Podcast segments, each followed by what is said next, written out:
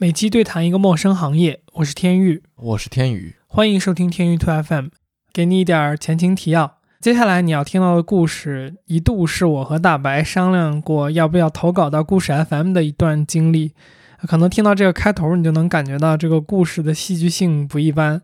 那其实这个故事大概是在一七年左右发生的了，讲的是我喝酒之后发生的一系列奇幻的经历，但是也一直没有找到一个合适的时间点把它分享出来。正好上期节目聊到了蹦迪和夜生活，呃，如果你是天娱 to FM 超级元老的听众的话，你可能在很早期的节目里听我们挖过这个故事的坑，那今天也就算终于把这个坑给填上了。那最后在讲之前一句怕挨喷的声明：当时我年纪还小，做事儿欠考虑，我头顶顶个锅盖求轻喷，您就当听一乐。好了，不废话了，讲故事。那我就开讲了，朋友们。当时这个故事是这样的，就是我当时不是在 Boston 读书嘛，在波士顿，就是波士顿这个地方，它是呃有点类似于说，呃，虽然波士顿那个所谓的城区叫 Boston。它是一片不太大的地方，但是那个周围可能很多的小的那种城市啊、town 啊，就是小镇啊，都是属于他们叫大波士顿地区嘛。嗯，感觉很多大城市周围都是这个感觉。对对对，就是大家都会习惯把那一片儿都叫这个名字。对对对对对，所以当时我是那个波士顿那个主城周边大概二十分钟、三十分钟的一个地方，就是那天我去几个朋友家喝酒。然后那几个朋友呢，住在确实离我有点距离，就是他们是主城的另一个方向，嗯，所以我到他们那儿大概要开个我记得四十分钟左右的这么一个车程吧。美国整体来说呢，就是酒驾这个事情管的没有那么严，就是它不会像国内那样有一个，比如说在某一个路口，然后有交警等着你去吹那个酒精度的那个测试仪，它是只要你正常的驾驶，没有犯交规。警察就不会去特意的查你，然后即使你可能有一点小问题，比如说你超速啦，或者是比如说没有注意开开灯啊什么的，在晚上开车，警察把你拦停了，他也不会就是刻意的去查你的酒的问题。如果他没有觉得，比如说你开车画龙啊或者怎么样这样的，所以如果你的饮酒情况是，比如说你就去跟朋友家吃饭，喝那么一两杯啤酒聊聊天儿。大部分情况，我感觉还是都会正常驾车去、驾车回的。然后，当然就是说，这个呃，酒驾一定是不好的。我现在 也觉得当时这么操作是一个非常危险的行为。但是，这个既然就是这个故事有这么一个前提，我不得不说，所以这个大家请原谅我。所以你还是准备开回来的，当时？对我当时是准备开回来的，但实际最后这个事儿我也没得逞嘛，就是我也没真开回来。所以严格意义上讲，我那天也没有违规，只是一开始有这个违规的心，最后未遂。大部分情况，如果你只是去参加一个不打算喝大酒的酒局的话，其实都是开车去开车回的。当时，呃，尤其是说我当时去的呢，又是两个关系挺不错的、没有外人的那么一个局，就是几个朋友聊天的那种局。所以我当时不期待，就是会是一个喝喝大酒的那么一个情况，所以我就开车去，想着开车回嘛。然后这个我就跳过中间的这所有的喝酒的部分，就是因为这个不重要，反正就是一来二去，我们聊嗨了，聊嗨了之后我们就喝大了。然后 到底喝了多少能喝大？我想知道。对呀，就是你为什么原本不打算喝大，怎么就喝大了呢？这个这个起承转合，这里转要转的漂亮。就是就是聊开心了吧，我这没什么 beef，就是没有什么太多的梗，就是这个这会拖慢后面有意思的地方的节奏，我就我就跳了，就反正就喝大了嘛。然后喝大了之后，他们呢就要求我一定要这个呃打车走，并且呢看着我把这个车打了，护送我上车。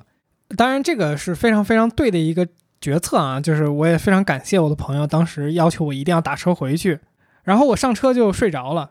因为喝的比较多嘛，上车就睡着了。这个车开了多久呢？我就没有概念了嘛，因为因为已经睡过去了。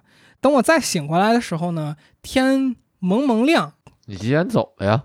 所以我说我当时不是特别清楚。我要是知道我自己几点走的，我可能就知道不对了。就是 我我当时就是觉得可能我走的很晚吧。然后当时天蒙蒙亮，我觉得这个事儿并没有什么问题。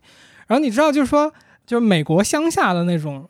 街呀、路啊什么的，其实就是尤其是民宅的那种区域，长得都挺像的。差不多。对对，尤其是说我们当时我当时住的那个地方又是一个中不溜的地方，就是没有特别富，也没有特别穷，是那么个哪儿都是那样的那种街区。所以当时他开到就是那个附近之后，我也是比较巧的，就是他快到的时候我醒了，我醒了之后看了一下周围，觉得挺熟悉的。然后那个司机就是在我醒过来之后开了大概一两分钟，他就跟我说到你那个预约地点的附近了，你看我把你放在哪儿。当时因为就是有一点清醒了嘛，因为你睡了一觉，然后 其实要说也没喝那么多，就是没有到就是一滩烂泥嘛。然后，然后我就说，那你就把我放在这个路边吧，因为我当时看着那个街区，我我大概以为就是说离我家可能就是拐个弯儿再走一条街，就大概就到了那么一个位置。我就说你把我放下，他说行，我就我就下车了。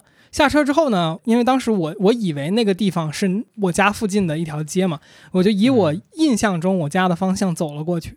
然后走到我觉得我家该在的那个地方的时候，我就无论如何都找不到我家的那条路的路牌儿，因为就是我当时觉得我在一条主街上，我就顺着走，肯定就是看得到我家那个路牌嘛。呃，找不到之后，我心说那我就找个人问一下呗。当时我掏出手机一看，手机也没电了，所以没法就是说查地图，我就说找个人问一下，找个人问一下。当时挺早的，就看到有一个老头在遛狗。然后我就跑过去，我就说，呃，Mokima Avenue 在哪儿？你知不知道？就这就是我家那个路名嘛。他就说他不知道，而且很真诚。我当时就觉得很奇怪，因为。呃，它看起来像是就是那种在这里住了几十年的那个样子嘛。而且一般你想早上遛狗嘛，你肯定又不会走离家太远的一个地方，肯定就是在你家附近的那几条街来回转悠嘛。所以我当时觉得他不知道很奇怪，因为我当时心想说，我在这儿住了才几年呀，我都知道就是这附近大概这几条街叫什么。所以我说 OK，那不知道就不知道吧。我就有想过自己进入异世界喝酒？那倒没有。那倒没有，然后就是，我就又往前走了两步。我说你不知道，我就问下一个呗。往前走了两步，看到一个一个人在刷车，就是他在擦自己的车，在车库门口。我就上前就去问，我说我说这个你知不知道 Mokima Avenue 在哪儿？那个人就回头看了我一眼，说他不知道。我就说怎么会连着问两个人都不知道呢？那就说我说好吧好吧，OK。我就接着往前走，直到这第三个人啊，我依然问了这个 Mokima Avenue 在哪儿，还是告诉我不知道。于是我实在是忍不住了，我问出了那个问题，我说这是哪儿啊？接下来他回答的东西就是神奇的地方，因为我没有跟这个人进行深度交流，就是说我问他的意图是，我想让他告诉我这个路名是什么。然后这个人越过了这个路名，越过了这个小镇的名字，越过了这个 city 的名字，他告诉我了那个州的名字。他告诉我这个是 Rhode Island，就是罗德岛州。就是我不知道他当时是怎么想的，就是得出了这么一个结论，应该告诉我这个州叫什么。当然，就是说这个前提是罗德岛是一个相对亚洲人，或者看你够醉，先让你确认你的大概有没有可能之前就有人走错过，所以他先告诉你一个你走错州了。怎么说？那是一个那是一个 Uber 程序经常被联想到的地址是吗？他们那儿经常碰到这我这种人，但是就。然后就对啊，就是他，就我觉得前提是说那个州本身，罗德岛州是比较小的一个州，就波士顿在呃，就麻省嘛，所以它这两个之间的距离要说也没有那么的远。但是正常人我觉得是不会在那个情景下说州的，因为就是说它即使是小，它还是有就是各种城市的嘛。所以在在在这第三个人说完之后，我是不信的。因为我觉得他在搞我，就是我觉得他可能看我一个亚洲人在问路这个事儿，他觉得很有意思，然后就就就想 开个玩笑吧。然后我就说啊，罗德岛，罗德岛，罗德岛，你好厉害啊，就是那种感觉，你知道吧？你好厉害呀！他心里想，兄弟，你他妈才好厉害呢。然后我这边插一个问题，就是到底差多远呢？大概差一个多小时的路程吧。嗯，几十公里吧，就等于是徐汇区去青浦跟徐汇区去那个苏州其实差不多。我觉得可能是不到苏州，但是差不多是这种量级的距离。太就没有没有，对对对对对，什么？刚刚说到哪儿了？你好厉害啊，罗德岛！真的，就是因为我觉得被美国人开玩笑并不少见。然后我我不信，我就离开了嘛，离开他那个那个那个家。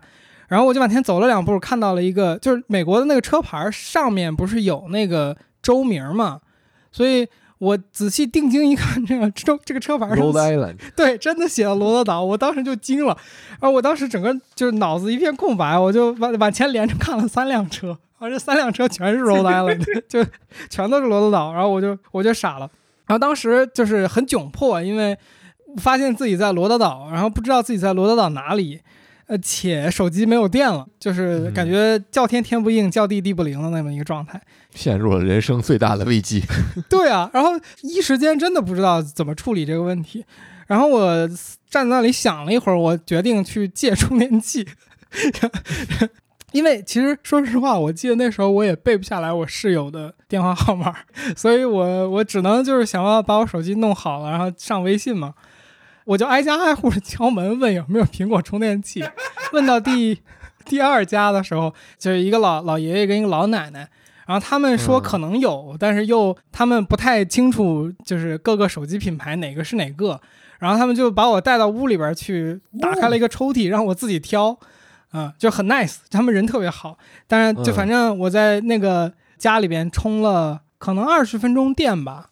然后那个时候是个冬天，其实挺冷的，所以我进去还暖和了一会儿。就我那时候就穿那个，就穿了个毛衣，因为就当时开车去，心想也开车回嘛，所以就是整个你可以开暖风在车里边，我就没觉得就是需要外套。但是谁知道就是醒过来在另一个州呢？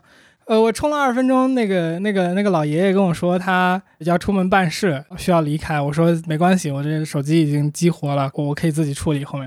他也没多问，反正反正我就激活了手机给我。你也没多说是吗？你也没跟人讲为什么你在那儿。我没我没多说，我就说这个我需要联系一下我室友，然后这个这个 就是就是我觉得他可能大概能看出来我有问题，就是 看起来可能是喝醉了。问题很大。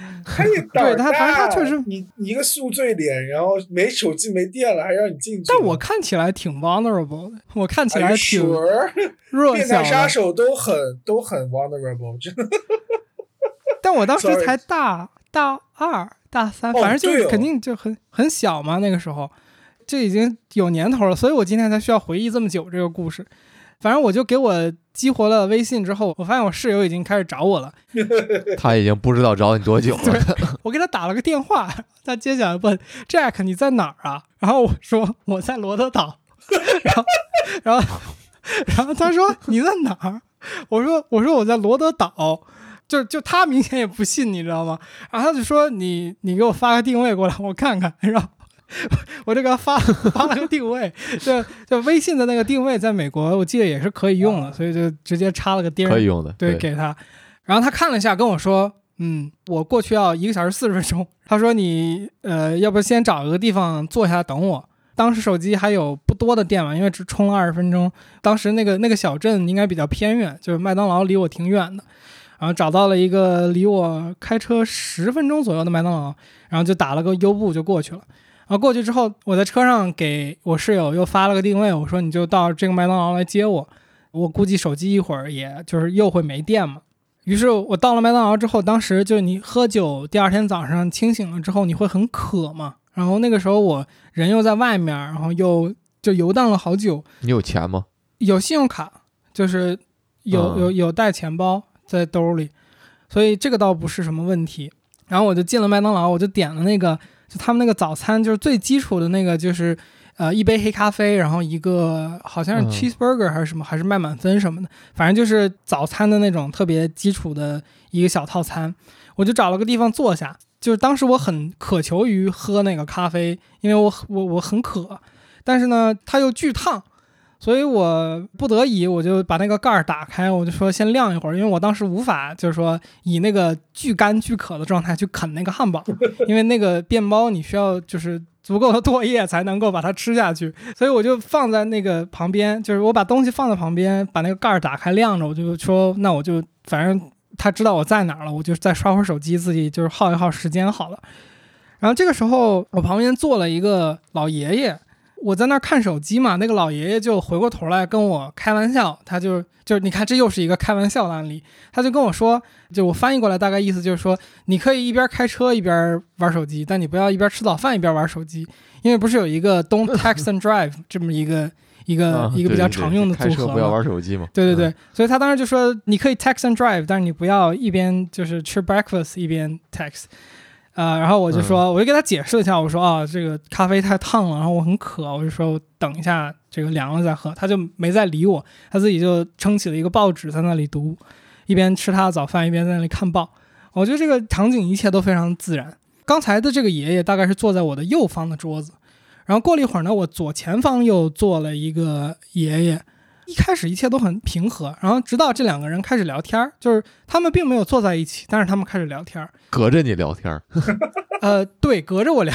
对，就是我觉得可能就是在同一个小镇，然后大家早上碰到了，就是闲着没事儿聊聊两句，我觉得这都挺正常。直到我发现我周围的老头儿越来越多，左一个右一个，左一个右一个，全来了。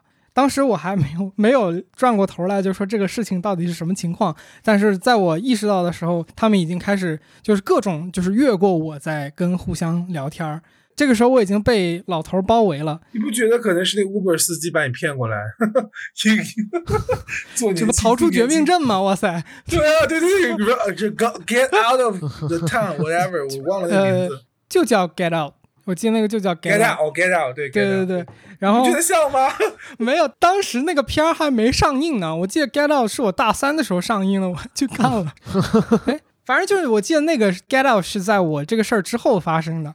然后 Inspired by Jack Lee，以你为蓝本，我当时就是说被包围了之后，我意识到的一个问题就是说他们是围着我坐的，就是说我后来怀疑，就是我当时是正好坐在了他们就是每天早上位置上，对社交的那个空间的某一个比较中心的地方，因为那个是一排桌子嘛。然后我当时坐的时候，我就没多想，我就坐在正中间，所以他们可能就是坐那一排，然后我坐在了那一排的正中间，所以他们就围着我，就是越坐越多，直到有一个老头儿问出了那个问题，说 “Why are you here？” 你从哪儿来呀？你在我们的 club 里面在干嘛？我觉得他们问出这个问题的原因呢，可能也挺明显的，就是我我后来就是上就是这几个人，对，就是就是？我觉得可能那个小镇，就包括我当时各种问路的过程中，然后包括打车去麦当劳等等路上我看到的人，我都没有看到就是亚裔，就整体我就大部分都是白人，而且是呃年纪比较长的，所以我感觉可能那个小镇本身就是一个相对来说。大家养老休息的这么一个社群吧，所以就是可能亚裔在那个群体里面就几乎不会出现，而且因为当时我打车打到的，就是如果你正常去出游或者怎么样，你可能会去什么景点儿什么的这些地方，但是就是如果你随便盲点的一个地方的话，那可能就是这个地方有点像说你北京盲点到望京的某一个小区了，你可能发现自己四周环顾都是韩文，就是那种感觉，然后然后他们问我说 你为什么在这儿？我就当时觉得，反正我也没事儿干，我就比较诚实，我就说，我就说，昨天晚上我在 Boston Dorchester 喝酒，然后我醒过来就在这儿了。我大概就是这么讲，我感觉就是怎么说，老头儿们就沸腾了，因为因为 something，就是他们可能没有 expect 会有这个一个送上门的早餐故事，然后包括就是说，呃，可能就是如果从刻板印象的角度来讲的话，他们可能没有见过这样的亚裔，尤其是可能没有见过这样的 Chinese。放心，他分不清楚的。没有，我说了呀，因为他们问了，我后来就是在讲故事的过程中，我说了，呃，我我是我是哪里人等等这些东西，他们可能觉得就当时看到的那个人设就是 Crazy Rich Asian，不不不不，我明显不是 Crazy Rich Asians 呀，我当时可落魄了那个状态看起来，所以就是 Crazy Asian，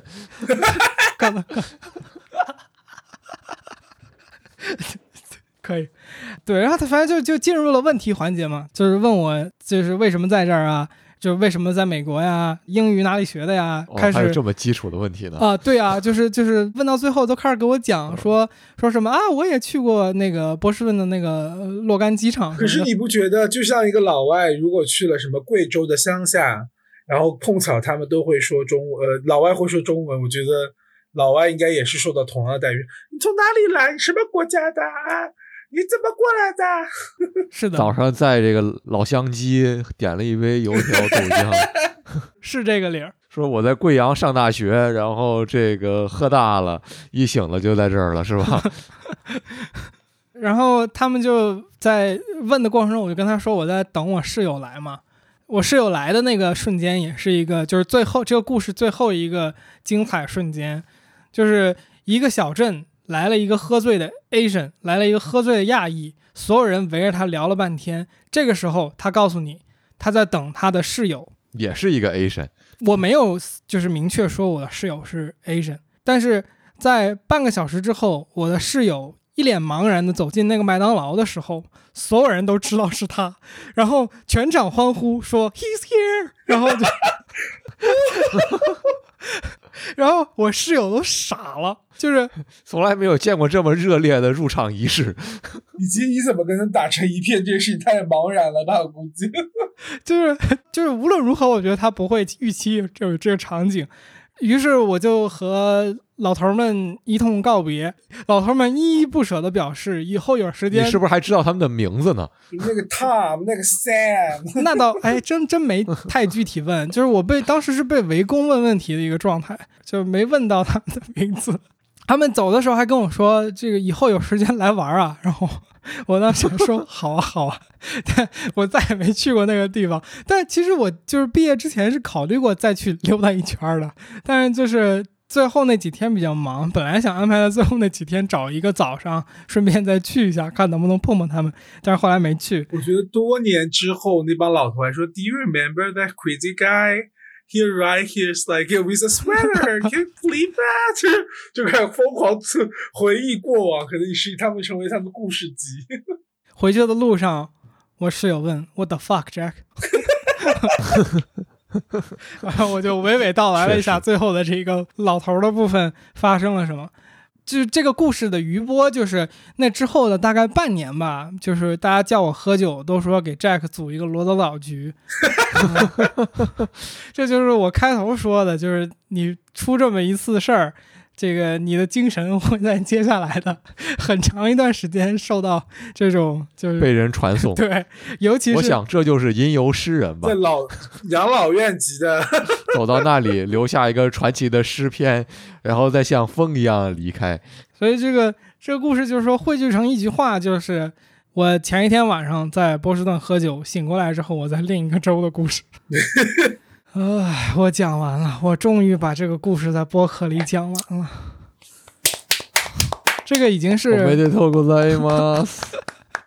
就我来补一下吧，说这个 Jack 这个故事让我想起了美国那个知名的连续好莱坞电影那《宿醉》，然后都是奇幻旅程啊，就是各种乱七八糟的事儿，但也补齐了青春期的从到成年的一个成长缺憾，有极致的体验，有极致的故事。也是可以回味无穷的。